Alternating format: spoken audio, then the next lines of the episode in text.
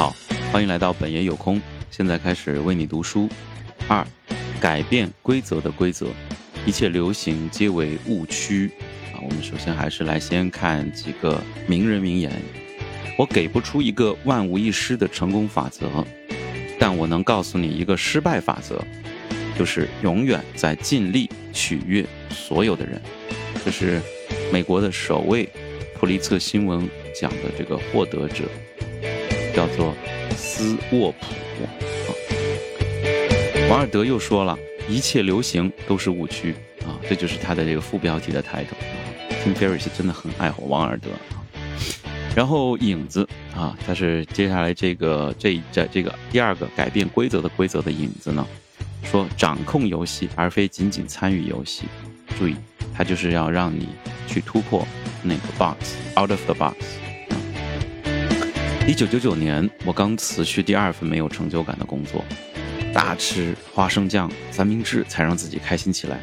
我看到这个的时候，其实是有点震惊的，就是是什么能让 Tim Ferriss 这样一个角色，呃，委屈到要自己吃花生酱三明治，呃，让自己开心起来，这么惨。然后看了一下一九九九年他的经历啊，这就是一个写自己年谱的一个作者的一个一个怎么说呢，也算是一个。呃，主动暴露自己的脆弱吧，或者说是能够让读者饶饶有兴趣的去对照他的那个年谱啊。那一九九九年，我查到他是在一个外语的外国语言的一个啊机构，嗯，就是一个出版商里面，就是叫做贝利兹的一个出版商工作。然后后来他去台湾开那个就是健身房。我认为他辞去工作应该就是外语语言这个就是这个材料的这个出版商。因为这是一份正儿八经的工作嘛，呃，他也感觉没有成就感，然后当时辞掉了。他虽然说在年年鉴里面语焉不详，但是呢，这个却对他的打击非常的大啊。那么同时这一年也是他最后就是，我觉得就是说，就是当你行情触底的时候，你就是最有这种向上的冲劲儿的。这个时候他赢得了这个全美的中式散打比赛的金牌啊。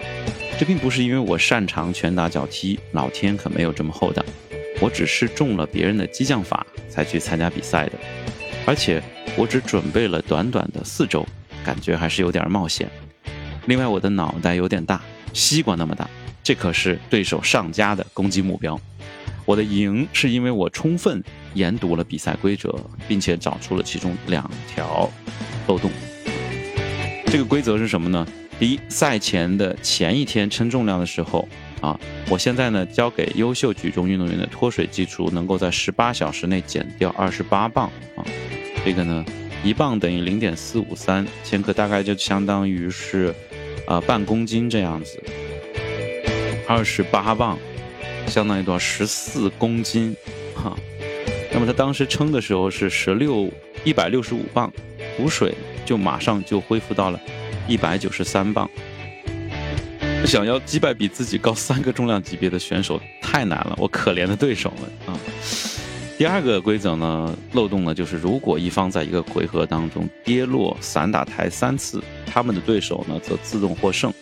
那么我决定将这一个规则作为我唯一的战术，也就是说，他其实什么都不会，他只会推，把对手推到那个散打台下啊，这是他唯一的战术。想尽办法把对手推下台去，可以想象这一举动让中国的裁判多么的无奈。不过好在也是在美国，如果在中国他肯定不能获胜啊，因为，呃，中国有比规则更高的东西啊。那结果呢？我以技术性的这个击倒啊对手，这个获得了所有的比赛，然后就带着全美冠军的奖牌回家了。这可是百分之九十九的具有五到十年经验的选手都无法做到的事啊！其实我觉得，嗯，他做了这件事情，而且还把它写进了书里面，就说明他对这件事情就是一个玩耍的态度，他并不是沽名钓誉，并不是贪图这个名誉，或者说经过这么多年下来，他的心智成熟程度已经完全可以 hold 得住他的这一次所谓投机取巧的获胜经历了。所以他愿意敢把它写在自己的书里面，并且这样调侃自己。那么接下来我们看啊，但是把对手推出围栏是否触犯了道德底线？啊，他就说呢，根本谈不上。这充其量是采取了在在规则内的不常见的举动而已。重要的区别就在于，正式的规则是自愿接受的这个规则。那我们来看一下这个啊，奥林匹克的网站上的例子啊。一九六八年的墨西哥的这个奥运会上，跳高运动员迪克那个福斯贝利啊，迪克福斯贝利是一个在这个这个跳高撑杆跳高或者跳高的这个历史上是一个啊特别呃有划时代意义的一个人物啊。在一九六八年的时候啊，那么他第一次啊在世界级的大赛上采用了背跃式的跳高技术，这个跳高的技术呢为项目带来了革命性的飞跃。现在我们。百百分之百的跳高运选手都不会吃亏，都会采取这种，呃背跃式的跳高技术。在但是在当时呢，大家其实不是用这种方式的。我们继续接着看啊，当时的跳高选手们经常采用的是单脚起跳过横杆的技术啊，就是用这个正面过过横杆啊。这种跳高技术被称为跨越式，与这个跨栏的动作类似。那么采取这种跳高的方式呢，运动员可以一脚落地。那么，福斯贝利的这种跳高技术需要在起跳之前做一段高速的助跑，然后单脚起跳，扭转身体，最后背朝横杆，头先越过横杆。福斯贝利越过这个横杆的那一刹那，全世界的教练都难以置信的摇头。这个难以置信的摇头，我也出也出现在了我一些亲密关系的人里面。这种感觉我太相似了，就是说，你这个搞小聪明的家伙啊，你这个不走寻常路的家伙，你这个不美特斯邦威的东西啊，你这个美特斯邦威。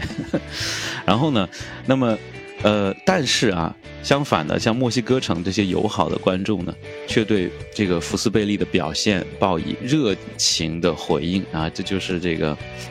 这个西班牙的这个风格的这种。呃，热情啊，他们用啊西班牙语高喊说好极了。那么福斯贝利呢，将这一个横杆，当然就是他刷新记录了，就类似像那个什么，Tim Ferriss 在那个散打台上就光推推对手那样，他把这个记录就直接刷新至了二点二二米，当时就是这样啊。那么并且每一次都失调成功。后来呢，他创造了二点二四米的世界纪录，并获得了金牌。那么时间过了多年之后，到一九八零年，一共比如说在十六位参加奥运会跳高的选手当中，有十三位都采用了福斯贝利创造的这种背跃式的技术，就是越来越多的人去采用这种技术了。那么现在的这个散打比赛当中，他回到他的这个散打经历啊，这个 Tim Ferriss 用过的这种减减轻体重的方法和将对手推下台的战术呢，已经成为一种合理的规则啊，并且就是不是第一次让人感觉到摇头的这种。事情了啊，并非我引发了这一个变革，我只是遇见了他们而已。你看他，这个他说，反正我不发生这个变革，也会有人去引起这个这个变革的啊啊，谁不入地狱我入地狱啊。那么竞技体育的发展依靠崇拜的削减和基本常识的检验啊，就是基本常识和崇拜之间的冲突，因为我们基本常识那就是说我你规则允许的我都可以做，对不对啊？所以生活和生活方式，啊，也是如此。那么这样一个能够 blow your mind 的这么一件事情，那接下来 Tim Ferriss 要跟大家来说什么样生活当中的规则和生活方式的颠覆呢？那么我们后面会跟大家慢慢来来揭开。好了，欢迎你到我的呃本爷有空啊，搜索本爷有空，在这喜马拉雅和荔枝微课上都可以搜到我的播客。那么欢迎去到我的博客里面去。寻找更多你喜欢的内容，也欢迎你在下面评论区留下你的留言。好的，今天就到这里喽，非常感谢你的收听，我们下次再见，拜拜。